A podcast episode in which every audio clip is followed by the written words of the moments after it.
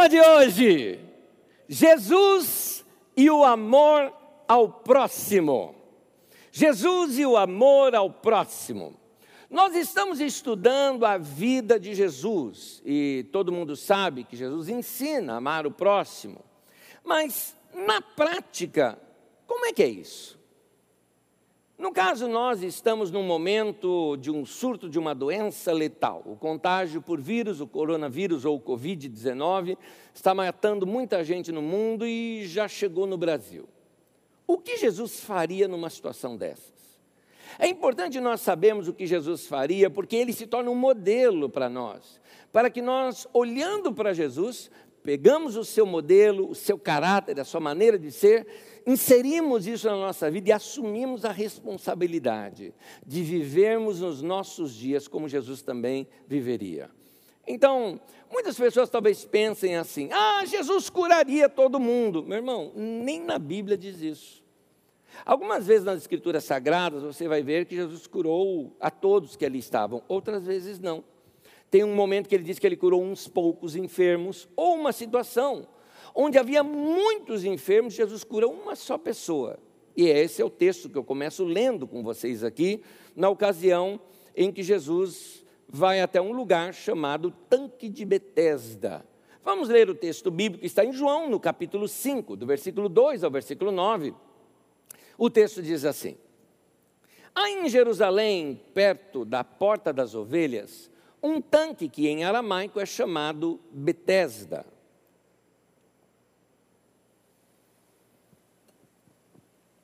tendo cinco entradas em sua volta. Ali costumava ficar um grande número de pessoas doentes e inválidas, cegos, mancos e paralíticos. Eles esperavam movimento nas águas. De vez em quando descia um anjo do Senhor e agitava as águas. O primeiro que entrasse no tanque, depois de agitadas as águas, era curado de qualquer doença que tivesse. Um dos que estavam ali era paralítico, fazia 38 anos. Quando o viu deitado e soube que ele estava naquele estado durante tanto tempo, Jesus lhe perguntou: Você quer ser curado? Disse o paralítico: Senhor, não tenho ninguém que me ajude a entrar no tanque quando a água é agitada. Enquanto estou tentando entrar, outro chega antes de mim. E Jesus lhe disse: Levante-se, pegue a sua maca e ande. Imediatamente o homem ficou curado, pegou a maca e começou a andar. Até aí. Note, havia muitos doentes, mas Jesus cura um só. Mas o que eu queria chamar a atenção para você é essa situação comunitária desse momento aqui. Eles acreditavam que havia um anjo que descia e agitava aquelas águas, e o primeiro que descesse ali seria curado. Meus queridos, isso era uma lenda. Tanto é que as, uh, os textos mais antigos, uh, os manuscritos mais antigos, nem constam esses versículos.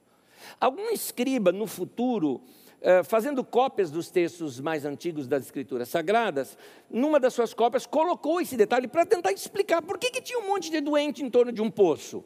Porque eles acreditavam que um anjo do Senhor descia ali e agitava aquelas águas. Não dá para acreditar que Deus fazia isso, porque assim Deus seria muito sarcástico se Deus fizesse uma coisa como essa. É como se tivesse um bando de gente faminta e você chegasse com um pãozinho apenas e jogasse. O primeiro que pegar, mata a sua fome. As pessoas se matariam antes de comer aquele pão. Então, uh, seria muita crueldade da parte de Deus permitir uma situação como essa, uma competição como essa, um acotovelamento como esse. Imagina como que essas pessoas não disputavam ali, por exemplo, a beirada ali, ou o melhor lugar naquele, uh, junto àquele, àquele tanque? O problema é que existe um detalhe aqui que eu queria mostrar para vocês. Não existe sentimento humanitário na competição. Onde existe competição, não existe generosidade. A competição, ela força você a ser egoísta. Imagine aquelas pessoas assim, se acotovelando, ou seja, qualquer um ali seria seu inimigo porque ele poderia chegar nas águas antes de você. Então você tem que impedi-lo de chegar e chegar primeiro do que ele. Não me parece algo divino, não me parece algo bondoso da parte de Deus, uma coisa dessa. É por isso que eu digo que isso era uma lenda da época. Ah, essa falta de generosidade acontece todas as vezes que nós estamos em competição e olhamos o próximo como sendo um inimigo. Perdemos esse amor ao próximo. Um dos países mais civilizados que eu já fui e que gostei muito foi a Austrália. E eu fiquei encantado com aquele país. Mas nessa semana eu vi uma cena na televisão de pessoas brigando lá na Austrália, os, os gentlemen, como eles são lá, todos elegantes e educados, brigando no supermercado, porque uma pessoa queria pegar uma prateleira inteira, outra pessoa só queria um daqueles produtos. Eu não me lembro se era o álcool em gel ou era uma, uma máscara de proteção ou algo parecido. Dessas daí, do, com relação ligados ao coronavírus. Então, você vê que por causa da competição, as pessoas esqueceram completamente do amor ao próximo. E assim, desculpe o termo, mas dane-se o próximo, eu quero é me livrar. Essa que era a sensação que as pessoas tinham ali uh, uh, diante de um, da, da opção de obter um produto. Na competição, quem uh, chegaria primeiro ali naquele tanque estaria pensando assim: dane-se os outros, eu é que quero ser curado. E o pior, ali haviam paralíticos, mancos, coxos. Como é que um paralítico vai chegar primeiro? E o pior ainda, que dó, gente. Você viu a frase desse homem? Quando Jesus pergunta algo para ele, ele fala: Eu não tenho ninguém. Jamé Nobre, meu pastor, disse que ele considera essa frase a frase mais triste que ele já leu nas Escrituras Sagradas. Ele diz assim: essa frase é marcante, eu não tenho ninguém. Imagine só, o primeiro que entrasse era o único que seria curado. O homem é paralítico e ainda não tem ninguém para encaminhá-lo para lá. Isso era o mundo na época de Jesus. As pessoas criam as suas próprias crendices para lhes dar alguma esperança. Milhares de pessoas doentes, não havia um sistema de saúde, a situação de saneamento básico ali era precária. Muitos pobres, vocês já viram isso nas mensagens anteriores a essa, onde eu descrevo aquele momento do início do ministério de Jesus, quando João Batista ainda está pregando, e João Batista chega ao ponto de exortar as pessoas, dizendo: Olha, você tem duas túnicas, tem duas roupas, dê uma para quem não tem. Então, note, tinha gente que não tinha, e outra, ter duas era muita coisa. É, é uma situação difícil. Jesus, então, olha essa situação, ele tem que providenciar alguma coisa. A primeira coisa que ele percebe, ele diz assim: eu acredito que Jesus disse para si mesmo: eu preciso tirar a ansiedade do coração desse povo, dar para eles alguma esperança, alguma fé. Alguma coisa que os motive a continuar vivendo. Tanto que Jesus fala é, que a ansiedade deles para sobreviver ia lhes fazer mais mal do que bem. Veja comigo em Lucas 12, 22. Jesus fala: Não andeis ansiosos pela vossa vida, quanto ao que haveis de comer, nem pelo vosso corpo, quanto ao que haveis de vestir. Note que a ansiedade naquele tempo era uma preocupação com o que comer, a preocupação com o que vestir. Jesus então percebe que diante da tragédia da vida em que eles viviam, eles precisavam ser mais misericordiosos, generosos, bondosos, amar uns aos outros. Mas na prática, o que é amar um ao outro? Será que é só uma coisa conceitual? Ah, eu amo a todos. Será que é só isso? Ou será que Jesus apontava para alguma coisa muito mais prática? É agora que nós vamos entrar numa história. Há um momento aqui numa história onde um grande mestre da lei se aproxima de Jesus. Altos papos. Vocês imaginam isso? Um grande teólogo, mestre da lei, com o mestre aqui, Jesus, dois, um papo rabínico de alto nível, conversando sobre algumas questões da lei. E em cima disso, Jesus ensina na prática o que é amor ao próximo. Vamos ler esse texto bíblico em duas etapas. Eu peço que você acompanhe a primeira etapa da leitura comigo. Lucas 10, de 25 a 37. Eu vou ler até alguns versículos apenas e entrar aqui nos meus comentários. Certa ocasião, um perito da lei levantou-se para pôr Jesus à prova e lhe perguntou: Mestre, o que preciso fazer para herdar a vida eterna? O que está escrito na lei? Respondeu Jesus. Como você a lê?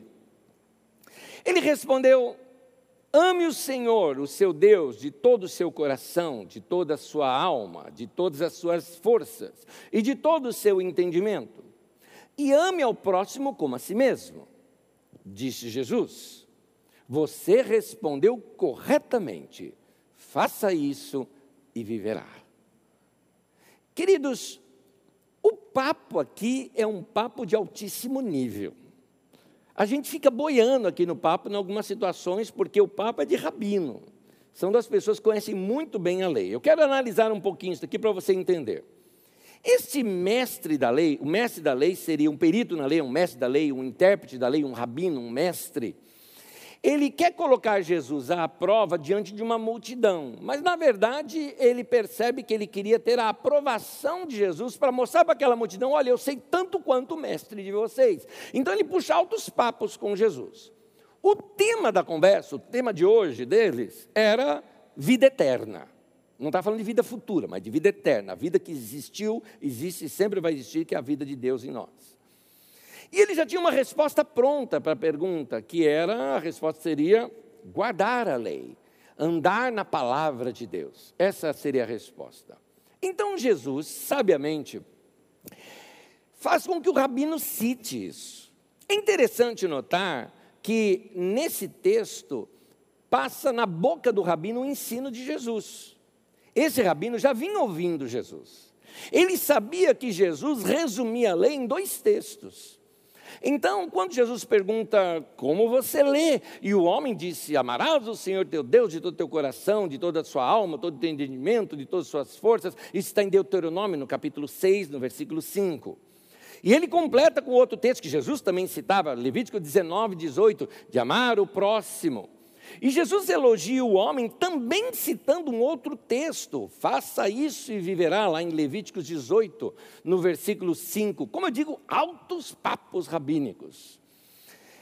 Jesus está dizendo: quando você pratica essas coisas, você está vivendo, a vida está nisso, meu querido, de você amar Deus e amar o próximo.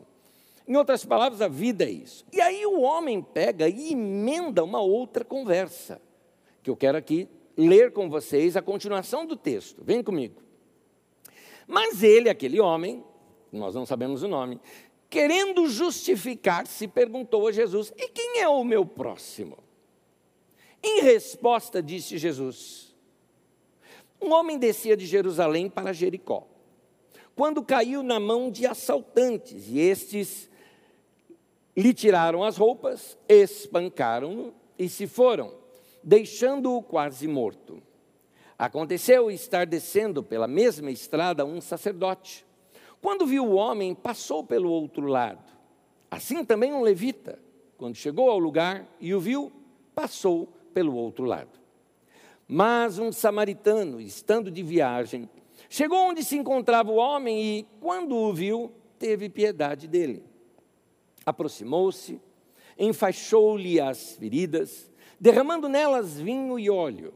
Depois colocou-o sobre o seu próprio animal, levou-o para uma hospedaria e cuidou dele. No dia seguinte, deu dois denários ao hospedeiro e lhe disse: Cuide dele. Quando eu voltar, lhe pagarei as, uh, todas as despesas que você tiver. Qual desses três você acha que foi o próximo do homem que caiu nas mãos dos assaltantes? Aquele que teve misericórdia dele, respondeu o perito na lei. Jesus lhe disse: vá e faça o mesmo. Alguns detalhes aqui do texto eu preciso pescá-los aqui para que a gente consiga compreender um pouco melhor. Afinal de contas, aqui o Papa era entre dois rabinos.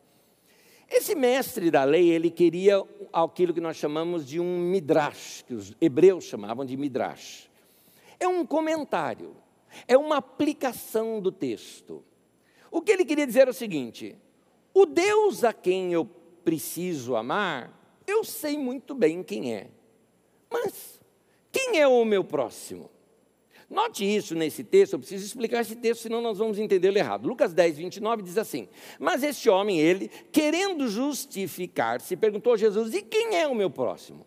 Quando a gente lê esse texto, querendo justificar-se, soa para nós assim, querendo arrumar uma desculpa. Mas não é isso, soa em português. No texto não é isso que dá para entender quando você compreende o que, que significa isso naquela conversa dos dois. Justificar-se aqui era ter sido aprovado por um mestre, por um rabino, de que ele pratica a lei. Ou seja, ele queria ganhar alguma vantagem com aquilo que ele iria responder para Jesus. Ele esperava uma resposta de Jesus para que ele ganhasse créditos, né? Diante do povo. É como quando, por exemplo, quando você que joga videogame e você quer ganhar XP, não é? Ou você quer ganhar um extra ali, alguns pontos extra. Esse homem ele queria aproveitar o momento e ganhar algo. O que, que ele queria? Ele queria crescer a popularidade dele em cima da popularidade de Jesus. É só você voltar à cena que você percebe isso. O homem já vinha observando Jesus, já sabia o que Jesus ensinava. Ele chega diante de um povo, e Jesus ali no meio, faz uma pergunta para Jesus e ele tem a resposta perfeita. E Jesus aprova a resposta dele. Agora ele queria um midrash, um comentário, para ele simplesmente se esbaldar ali e Jesus dizer para ele: Você está justificado. Ou seja, você é um homem que pratica a lei. Então ele esperava algo mais ou menos assim: Jesus, quem é o meu próximo? E Jesus diria: Os seus irmãos, as suas irmãs, outro judeu. Porque o judeu entendia que o próximo era outro judeu. O próximo era um parente ou, no máximo, alguém ali da Judéia também. Era isso, para eles era o próximo. Estrangeiro, de jeito nenhum. Próximo para eles era só quem era da turma deles. Ok. Então ele esperava essa resposta de Jesus. E ele ia dar a seguinte resposta: Sim, mestre, eu tenho amado da melhor maneira possível a essas pessoas. E aí ele esperaria que Jesus dissesse: verdadeiramente você cumpriu a lei. Isso significa justificá-lo. Então este homem faria algo, ele sairia dali, não é? Abrindo é, as suas penas de religiosidade como um grande pavão, para demonstrar para aquele povo, dizendo: ah, a minha integridade, o meu ministério foram confirmados publicamente por um mestre com a, com a fama de Jesus. O que ele iria angariar também é, ah, pessoas para segui-lo. Por isso que ele coloca Jesus à prova. Era isso. Esperou tudo isso, só que não. Jesus faz outra coisa totalmente diferente. Jesus vira a mesa nesse momento. Jesus dá uma virada na conversa, porque exatamente como eu já disse, na mente do judeu, amar o próximo é amar aquele irmão, amar o judeu. E aí Jesus começa a contar uma parábola super provocativa. O mocinho da história é um samaritano. Os judeus detestavam o samaritano. O samaritano também detestava judeu. Quando Jesus vai passar por Samaria para chegar até a Judéia, vindo lá da Galileia, os samaritanos, notando que ele ia para a Judéia numa festa, ninguém hospeda Jesus. Os discípulos de Jesus com cabeça de judeu, falaram: Quer, Senhor, que nós oremos para descer fogo do céu sobre essas pessoas? E Jesus fala: Vocês não sabem que espírito vocês são. Então, você nota essa briga de judeu com samaritano. Para ele, samaritano era a pior raça que tinha, era gente de segunda categoria. E Jesus pega um samaritano para se tornar o mocinho da história. Aliás, eu vou abrir um parêntese aqui com vocês.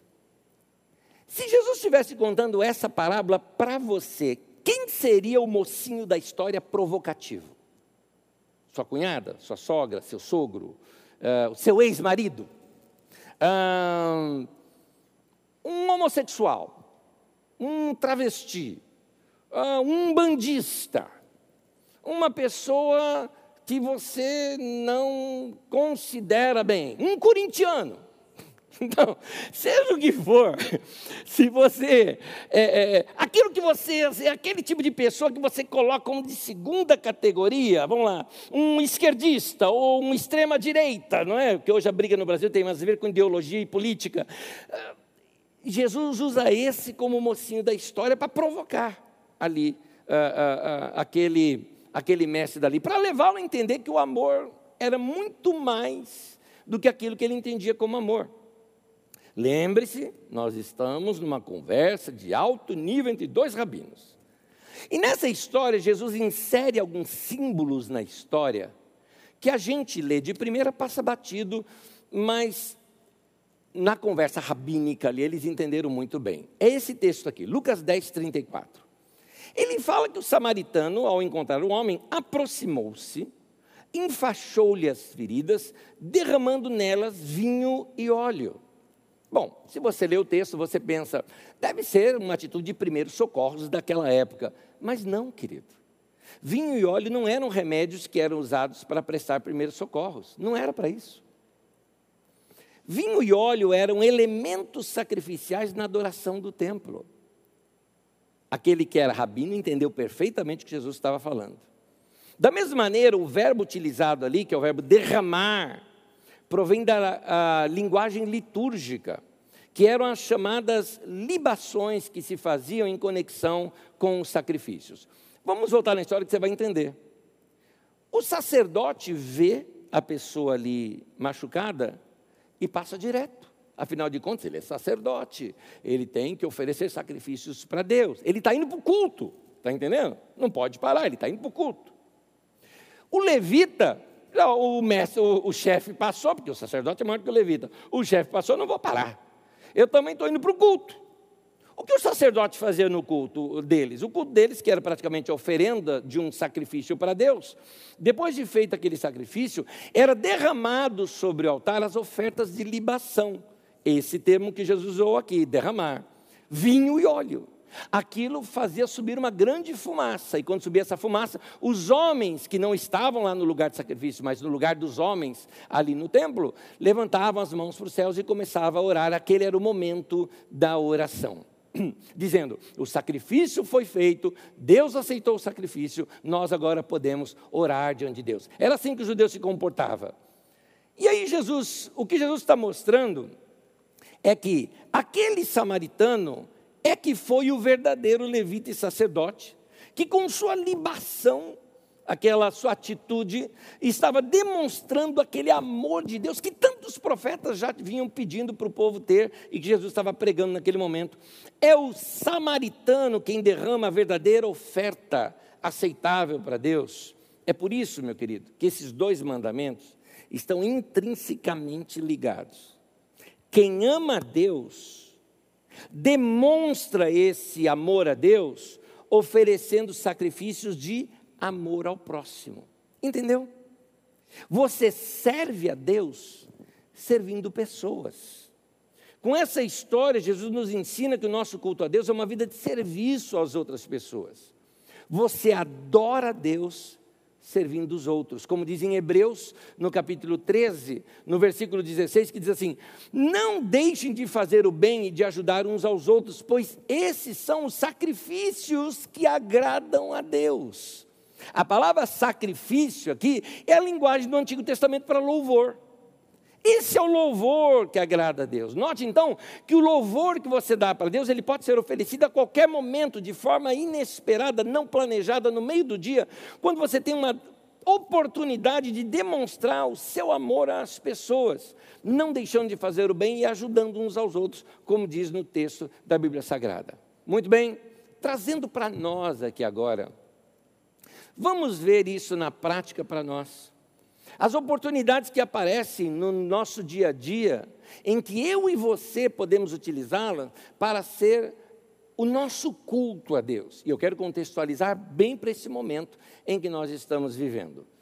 Três conselhos aqui para você, três verdades muito claras e muito práticas para você. Começo com a primeira.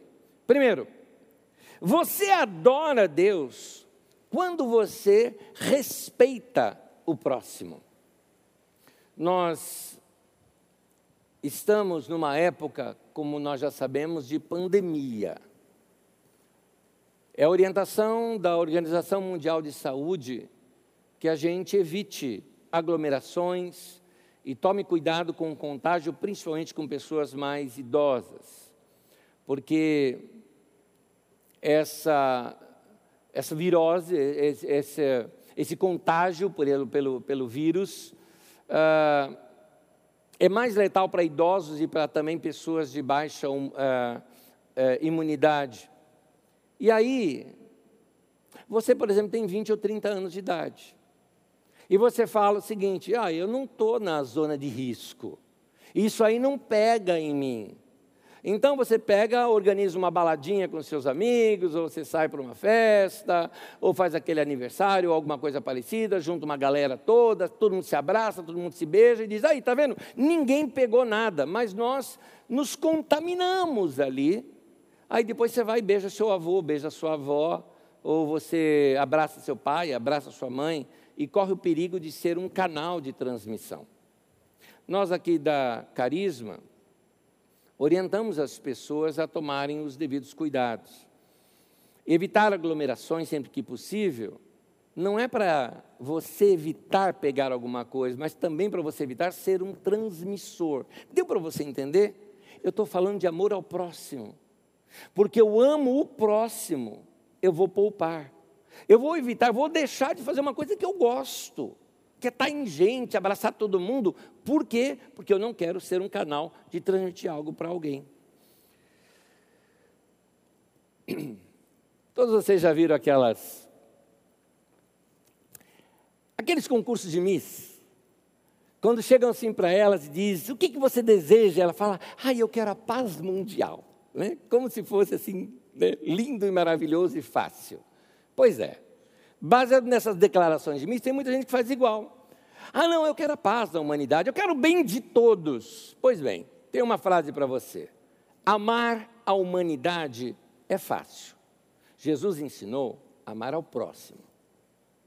Porque amar todo mundo é fácil. Não, eu amo todo mundo. Legal, você ama todo mundo, mas amar o próximo, amar aquele que está ali no teu caminho, aquela situação direta com você. E eu vou te mostrar algumas formas de você amar o próximo. Olha só. Você ama o próximo quando você respeita o próximo, foi o que eu disse ali. Você ama o próximo quando você age com respeito. Por exemplo, meu querido, quando você é, evita estacionar numa vaga de idoso, por exemplo. Deixa de ser folgado, deixa de ser cara de pau.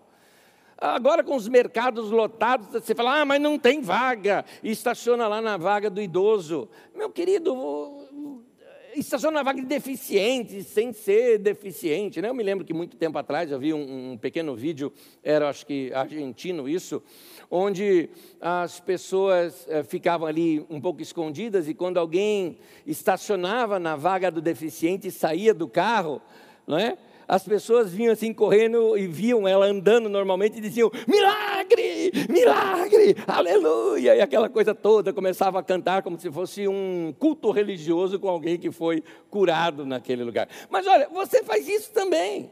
Você faz isso quando você dá aquela de Miguelão, né? que nem a gente usa essa expressão lá no ônibus, que você finge que está dormindo só para não dar lugar para um idoso. É, isso você faz também quando você que dirige é sempre apressadinho e você apressa ali o pedestre na própria faixa de segurança do pedestre. Então, meu querido, vamos ser cristão. Cristão não é só culto de domingo, cristão não é só frequentar a igreja, cristão não é só isso, cristão é, você ajuda o próximo, você pensa no próximo. O outro está com pressa, dá passagem. Seja no trânsito, seja na escada rolante, é, seja simpático com as pessoas. Trate bem quem te atende. Isso chama-se cidadania. Hoje em dia parece que a gente não pode mais falar sobre cidadania. Parece que se eu falar de cidadania no meio da igreja, falar, ah, esse pastor é comunista. Que isso, gente? Eu estou falando de coisa bíblica, não tem nada a ver com esquerda, com direita. Para com essas besteiradas todas. Nós estamos falando de reino de Deus. O reino de Deus é desse jeito. Olha aqui, Filipenses capítulo 1, versículo 27. Não importa o que aconteça, exerçam a sua cidadania de maneira digna do Evangelho de Cristo. É isso. Então, quem aparecer na frente, ajude. Como aquele que apareceu no caminho do samaritano. Você é o próximo dele e ele é o seu próximo. Você adora Deus quando você respeita o seu próximo. No condomínio onde nós moramos, ah, existe uma rede interna ali onde as pessoas se comunicam. Ah, para dar algum aviso, serviço ou alguma situação que precisa ser avisado todos os moradores. Uma moradora postou algo essa semana dizendo assim, na verdade ontem ela postou, dizendo assim: se você é idoso e precisa sair para comprar um remédio, fique em casa e me avise, eu vou no seu lugar. Se você precisa fazer uma compra, não saia de casa, não se arrisque, eu vou e faço para você, só me comunique, eu quero te ajudar. Me fala se isso não é uma atitude cristã. Para mim é aqui que demonstra o amor ao próximo, nos mínimos detalhes. Ela está mais preocupada com o bem-estar do outro do que dela mesma. Segundo, você adora a Deus quando você, de coração, deseja o melhor ao próximo. Note bem, falar que ama o próximo é muito fácil. Mas amar significa desejar o melhor para o outro. Há um texto na Bíblia Sagrada, em Romanos, no capítulo 12, no versículo 15. Romanos 12, 15 diz assim: Alegrem-se com os que se alegram, chorem com os que choram. O que esse texto nos ensina? Seja próximo de alguém. Se a pessoa está passando por um momento difícil, esteja com ela. Mas também olhe o outro lado.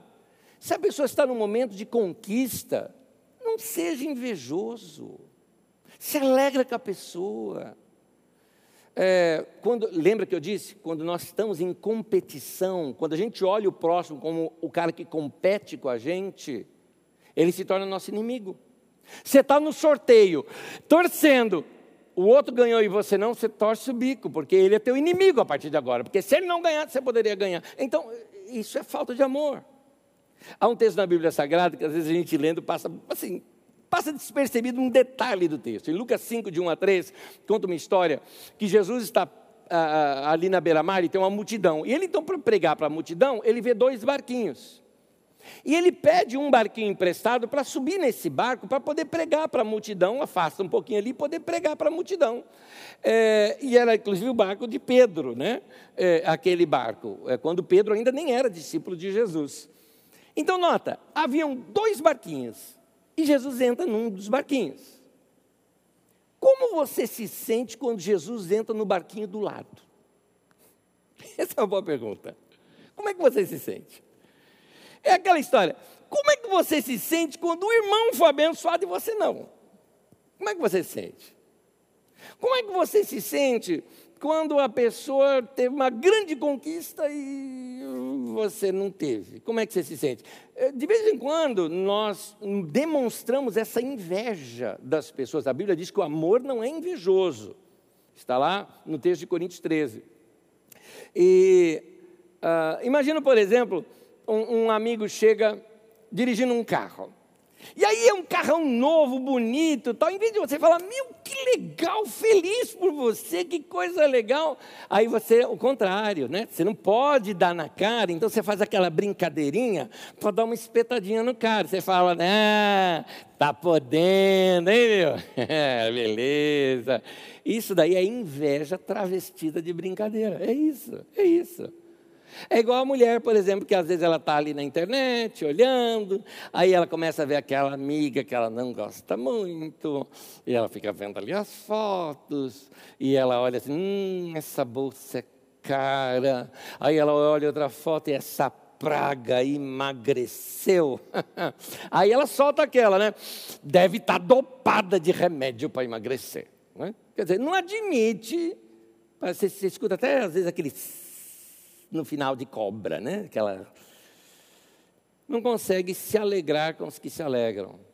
Atitude diferente a gente vê em Barnabé. Atos 11, 23 diz assim: Barnabé, chegando a Antioquia e vendo a graça de Deus, ficou alegre. Olha que coisa linda. Esse é o certo. Veja a graça de Deus sobre a pessoa e fica alegre. Vê a graça de Deus na vida do irmão e fica alegre. Vê a graça de Deus quando Deus opera em algum lugar, fica alegre sem inveja, puro amor, quando de coração se deseja o melhor para o outro. Terceiro e último. Você adora a Deus quando você se dispõe a ajudar ao mais simples. É interessante isso, porque nós estamos numa geração onde o que vale é o que parece ser, não é? Hoje vale mais uma foto editada do que o cara real, não é? Eu vou, confessar, vou confessar uma coisa para vocês, vou confessar. Cenas, eu não, não foi uma só vez que eu passei isso. Aqui na Carisma, não foi só uma vez que eu passei, tá bom? Às vezes acontece de alguém na internet, manda algum recado para a gente, tudo mais, tal, tal. Oh, o recado é esse, aquele, tal, tal. Você pega, olha ali, tá, tá bom, corresponde. Ah, você vai no culto, vai, me procura lá no culto, tal. E a pessoa me procura no culto. Oi, tudo bem? E eu, lembra de mim? Não, me ajuda. Mas você falou comigo oh, essa semana na internet. Quem? Aí a pessoa cita o nome e você fala, você tem aquela vontade de falar, mas não é a mesma pessoa da foto. Né? Porque na foto é o que ela quer parecer que ela é. Né? Pessoalmente é diferente. Então, hoje em dia, o que vale mais é o que a gente quer mostrar do que realmente o que a gente é. É uma tendência na nossa sociedade. Mas isso é, isso é o show da vida, não é? E o show da vida é assim: você quer estar perto de gente influente. O que importa é se tem gente influente te seguindo nas redes sociais, não é? Porque tudo isso faz parte do show. Mas o cristianismo mostra outra coisa. Amar significa que você não vai fazer diferença entre as pessoas. Não importa se o cara é rico ou pobre. Não importa onde ele mora. Não importa se a pessoa é famosa ou não é famosa. Olha o que a Bíblia diz em Romanos 12, 16. Tenham a mesma atitude uns para com os outros. Não sejam orgulhosos, mas estejam dispostos a associar-se a pessoas de posição inferior. Isso é amor ao próximo. É quando você não liga qual é o, o, o pedigree daquela pessoa para poder ajudá-la. É quando você não liga se aquela pessoa tem um carro bonito ou não para você ajudá-la, ou, ou que bairro que ela mora para você poder ajudá-la. Amar o próximo é você na sua escola, no seu trabalho, na sua faculdade, ou nos lugares onde você está, ou no meio da igreja, você integrar aquelas pessoas que estão ali perdidas, não sabe como se relacionar, não conseguiu ainda fazer amizades. Amar o próximo também é ir andar com gente mais simples. Meu querido irmão, você que é de classe média, alta, a maneira como você trata os seus empregados, a maneira como você trata a moça que ajuda a fazer faxina lá na sua casa, ou o rapaz que faz faxina lá na sua casa, ou segurança de onde você mora ou onde você trabalha, tudo isso, a maneira como você trata essas pessoas, me fala muito mais do seu cristianismo do que a sua posição na igreja, seu cargo na igreja, se você é pastor, se você é isso, se você é aquilo, ou se você levanta a mão, se você adora, se você ora alto, se canta bonito, não interessa.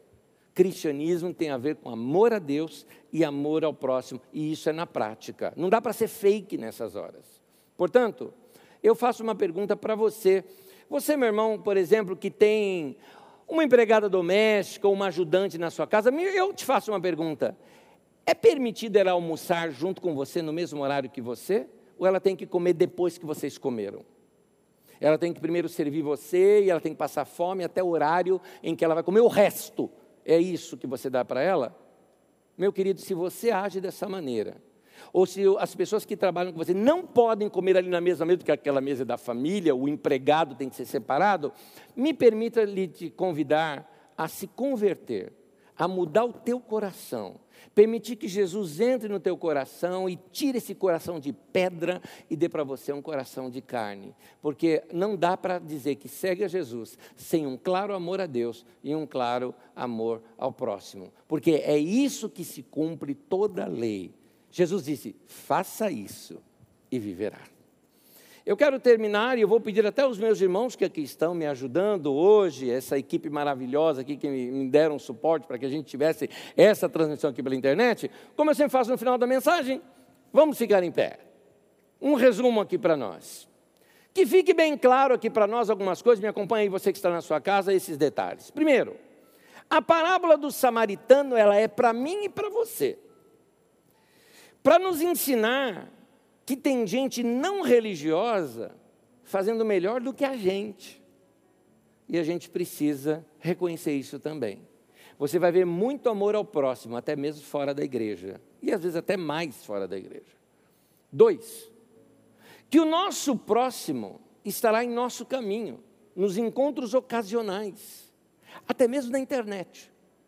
Em lugar que você menos espera, ali está uma pessoa pedindo uma informação, pedindo uma ajuda, e você pode ser esse próximo para essa pessoa. Terceiro, que não devemos amar somente de palavra, mas em ação. Chega de blá blá blá. Somos discípulos de Jesus. Nós somos ah, luz do mundo, não som do mundo. Chega de falar muito, está na hora da gente brilhar, fazer alguma coisa. Jesus mesmo disse que eles vejam as suas boas obras e glorifiquem o Pai que está nos céus. Quarto, que as nossas atitudes no dia a dia demonstrem que de fato a gente ama o próximo. É assim que se vive na fé. Por último, eu arremato isso tudo com o texto de 1 João, capítulo 3, versículo 18. A palavra de João diz assim: Meus filhinhos, o nosso amor não deve ser somente de palavras e de conversa, deve ser um amor verdadeiro que se mostra por meio de ações. Seja essa a palavra de Deus para mim e para a sua vida. Eu recomendo a você, meu irmão e minha irmã, que você abra o seu coração para que esses dias sejam dias de extrema prática da sua vida cristã. Leia as Escrituras, se encha com o Espírito Santo, busque a Deus, adore, cante, levante suas mãos. Mas ao você ter contato com pessoas ou podendo ajudar alguém, demonstre esse amor a Deus, servindo o próximo também. É esse o culto que Deus quer de nós, esse culto do serviço às pessoas. Me permita orar com todos aqui e depois dar algumas palavras finais. Oremos. Senhor meu Deus, eu oro para que essa palavra tenha eficácia no nosso coração, lavando o nosso coração de toda maldade. Se algum de nós, ao olhar no espelho da tua palavra, reconhecemos que não temos amado o próximo como deveríamos, que o nosso coração hoje se converta ao Senhor e passamos, passemos a ser homens e mulheres que pratiquem a tua palavra, que tenhamos compaixão dos idosos, compaixão dos que sofrem, compaixão daqueles que estão estirados nas ruas, como o caso que vemos nessa parábola. E no nosso serviço a essas pessoas, Senhor, receba isso como uma adoração ao Senhor, porque amamos aqueles a quem o Senhor criou. Senhor, coloque mais desse amor no nosso coração, para que nós possamos transbordar esse amor a todas as pessoas. É o nosso pedido, em nome de Jesus. Amém, amém e amém.